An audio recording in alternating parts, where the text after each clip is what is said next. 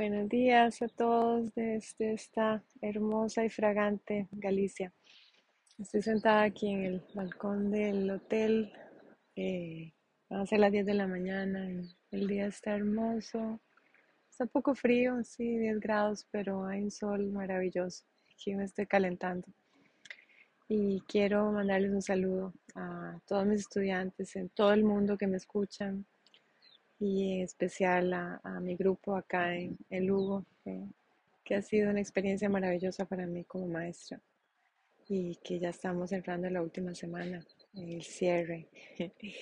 y todo lo que hemos construido va a dar sus frutos, yo sé, no solamente en esta última semana, sino en nuestras vidas. A, a todos nos ha tocado este, este lugar, este espacio. Y ahora es momento ya de disolvernos, pero nunca nos disolvemos. Yo siento que, todos los círculos en que he estado, todos han quedado en mi corazón. Algunos con muchas lágrimas, otros con sangre incluso. Pero es así como vamos creciendo. Es por contraste que conocemos lo que es la luz. Tenemos que conocer necesariamente la oscuridad, la locura, el miedo, la soledad para apreciar realmente cuando la luz nos da un regalo, cuando nos trae bendiciones, cuando nos trae gente linda, cuando nos da la posibilidad de hacer nuestras prácticas, de que nuestros cuerpos estén fuertes, estén entusiasmados, estén agradecidos. Eso es algo que no tenemos que darlo por sentado nunca. Y es en este espíritu de gratitud que hoy quiero contarles dos historias, dos historias que me han tocado, que me han ayudado a mí a transitar mi propio camino. La primera es de un pianista y me identifiqué muchísimo con él porque yo fui pianista, fui pianista de conservatorio. Desde los siete años empecé mi estudio de la música y bueno, hasta los 25 yo realmente yo quería ser intérprete. Ese era mi sueño. Me encantaba, la música me llenaba el corazón. Tenía una excelente maestra, que es lo único que uno necesita en realidad para evolucionar y avanzar en, el camino de cualquier arte. Por cierto, era una maestra española aquí de Santiago. Qué increíble, ¿verdad? Como, como los círculos se van cerrando. Y ella inculcó en mí, inculcó la disciplina y inculcó el amor por la música y esto ha sido algo que se ha trasladado a todo lo que yo he hecho en mi vida. El efecto de un maestro en nuestras vidas, de una maestra, es, es infinito. Si tenemos el buen karma de topar con uno real, uno auténtico. Pues la historia del pianista es un pianista australiano y de hecho se hizo una película sobre él. Se llama Claroscuro Shine. Y él tenía unas cualidades increíbles para la música desde pequeñito. Su padre eh, tenía un sueño frustrado de ser el mismo pianista, entonces desde los cinco años empezó a enseñarle piano y se dio cuenta de que su hijo era un hijo prodigio. Y ya después accesó a, digamos, a varias posibilidades de estudio y de becas y el padre siempre se negó a dejarlo ir. Y bueno, él continuó y continuó estudiando y empezó a ganar muchos premios en su adolescencia. Y ya a los 19 años lo aceptaron en una escuela, Escuela de Música de Londres. Y ahí fue que se reveló. Y ahí dijo, yo tengo que hacer mi camino. Y se fue para Londres con la beca. Y obviamente esto implicó un rompimiento con su padre, ¿verdad? Porque su padre no, no quería dejarlo ir. Un padre muy controlador, muy severo.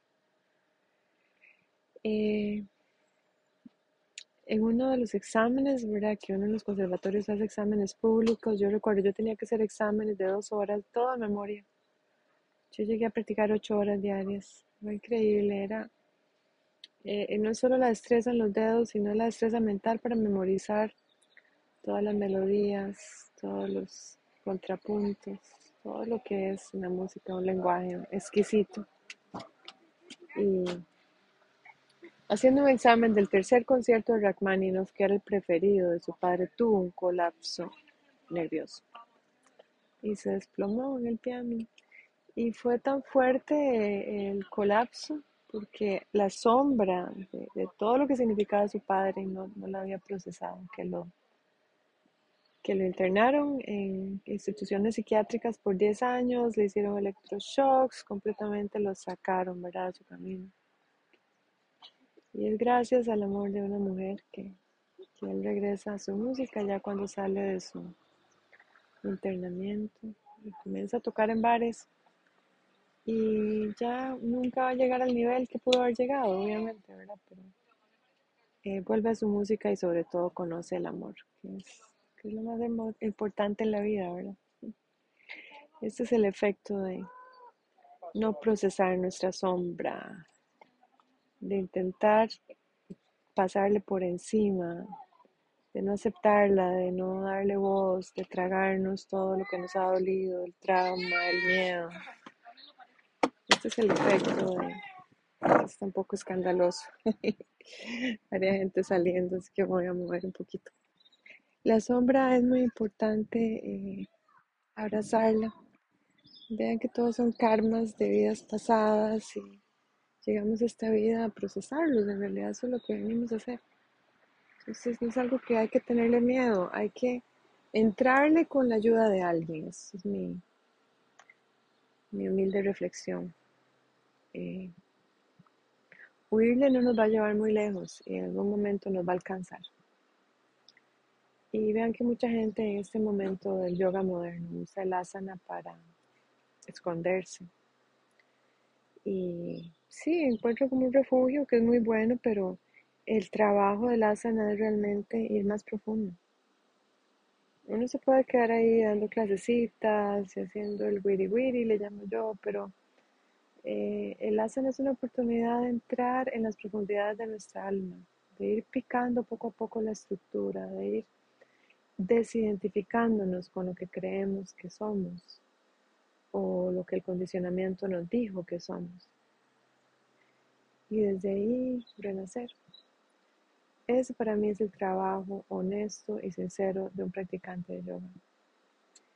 Eh, cuando ya digamos uno ha construido una, personalidad eh, estable, tan interesante, ahí es el momento en que uno puede realmente sumergirse en este océano de la sombra. Pero si uno nunca ha realmente eh, asentado el yo, el ego. Y he conocido casos de, muchos que todavía o sea, están en cuerpos de, adultos, pero son niños, son niños internamente, son, son niños muy pequeñitos, muy, muy, muy asustados. Y conocí, por ejemplo, el ejemplo de una, de una estudiante que, que ella es la niña en la pareja, el esposo es el papá al punto de que ella tiene 45 años y el esposo la sigue manteniendo. Y ella, siendo una mujer llena de talento, llena de posibilidades, llena de fuerza, eh, no se permite explorar eso eh, eh, para mantenerse en ese papel de niña. alguien así es muy difícil que pueda dar el salto a la sombra. Es muy amenazante. Uno primero tiene que crecer y tiene que madurar como ser humano en todas las áreas, en el área profesional, en el área personal, en el área también de, de nuestros sueños y nuestros proyectos. Tenemos que tener, eh, digamos que una cristalización. Y luego, ven qué interesante, esa cristalización hay que derrumbarla. es como una, una un absurdo, ¿verdad? ¿No? ¿para qué hice todo este trabajo? ¿Por qué estudié tanto? ¿Para qué trabajé tanto? ¿Para qué? Llega uno, digamos, a la cúspide de la construcción y después hay que botar todo. Es, muy interesante el camino espiritual. Pues la siguiente historia es sobre, sobre alguien que es un, un, ser espectacular, pero que él mismo no se ha dado cuenta de lo que es él. Y anda perdido en los vicios, el alcohol, en las mujeres. Es un, es un hombre que no se ha, que no se afianzado dentro de él. Y por cuestiones del destino, porque yo sí creo que hay una parte de nuestra vida, yo diría que es como un 70%, que es destino, eh, termina siendo rey de Inglaterra. Hmm. Qué increíble, ¿verdad? El padre muere, el hermano que es el heredero lo matan, entonces le toca a él. Y tiene que afianzarse en su nuevo rol y lo hace desde, desde esa parte un poco aniñada, desde esa parte un poco inmadura en un quehacer que él no conoce, pero que toma realmente en serio. Y el, el mismo proceso lo va llevando a encontrar quién es él. Él no era ese que estaba en las calles, ahí, en los bares, eh, no, él era el rey. Y tiene que sacar desde adentro todas las herramientas para poder cumplir con su, con su mandato. Eh, en este nuevo, digamos que proyecto de vida que le cae, ¿verdad? Del cielo, que él no pide, está rodeado de traidores, está rodeado de gente aprovechada, está rodeado de mucha mentira. Y es a través de muchas equivocaciones y muchos errores que él logra encontrar, la verdad. Y sí, tiene que cortar muchas cabezas y tiene que establecer nuevas relaciones que le ayuden a, esclarecerse él mismo. Y ahí es que desde la sombra él surge. Y bueno, es, es increíble el poder de resurgimiento. Entonces vean que en estas dos historias hay, hay, hay una esperanza. En la primera eh, hay una debacle muy fuerte, hay un colapso, hay una, digamos que una imposibilidad de continuar el camino con una sombra tan pesada dentro del pianista. Y en el segundo caso hay un resurgimiento del, de lo más oscuro, de lo más perdido, de lo más desolado hasta finalmente el encontrar quién es Él. Yo creo que en nuestras prácticas de yoga tenemos la inmensa, la inmensa eh, oportunidad de hacer lo mismo. Tal vez sea de construir una vida que creímos que, que era la nuestra, de hacer lo mejor posible, de ser muy responsables y tenemos a turnos despiertos, de ser muy ejecutivos, muy muy presentes en, la materialidad para llegar a una práctica que nos va a pedir que todo eso lo soltemos o tal vez ya no lo va a arrancar de las manos y el corazón y nos sentimos totalmente en cero. O tal vez intentamos vivir la vida como nos han dicho que, tenemos que vivirla y en un momento tenemos un colapso y, y, nos damos cuenta de que, que seguir esos mandatos del mundo externo no, no, no compaginan con quien somos. O tal vez venimos de lo más doloroso, de lo más árido, de lo más intenso, del trauma. Y de alguna manera sentimos que hay algo más para nosotros, que, no tenemos que pasar nuestra vida en esa, en esa desesperación. Para cualquiera de los casos, digo yo, eh, esta práctica de yoga está ahí esperándonos. Eh, y nos va a dar exactamente lo que necesitamos a cada uno. Es como, eh, es como prender la luz. Vamos a prender la luz y, y necesariamente cuando prendamos la luz vamos a comenzar a realizar la sombra. Es inevitable. Lo único que necesitamos para hacer este trabajo tan arduo, tan doloroso, tal vez de revivir nuestros fantasmas, de regresar a, esos lugares de mucho miedo, de mucho trauma, es a alguien que nos diga usted puede hacerlo. A alguien que nosotros veamos que lo ha hecho en sus propias vidas. Alguien que ha encontrado dentro de sí la resiliencia, que es la capacidad de sobreponernos a todo.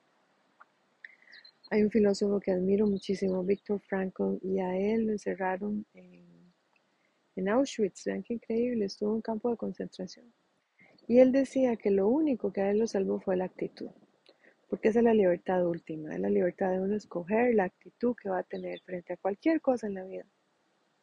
Esta actitud, si la reforzamos, si si surge de un lugar verdadero y real dentro de nosotros, nos va a ayudar a sobrepasar todo.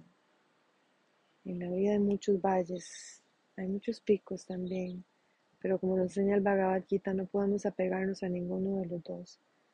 Ir más allá del éxito, entre comillas, o el fracaso, entre comillas, de lo que en el mundo significa esto, es reencontrarnos con nuestro ser verdadero. Y nuestro ser verdadero es esa voz que nos lleva a buscar más allá de lo superficial, que sabe que puede quedarse con el yoguita, Hello Kitty, como le llamo yo, en lugar de explorar esa sombra, en lugar de decir, ok, estoy listo, estoy lista para ver lo que no quiero ver, por favor ayúdame, mostrame el camino y dame la ayuda. Yo simplemente estoy listo. Y ahí estoy segura que nos van a responder. Que este ejemplo de estos hermosos seres, que por cierto están en dos películas maravillosas, los inspiren como me han inspirado a mí.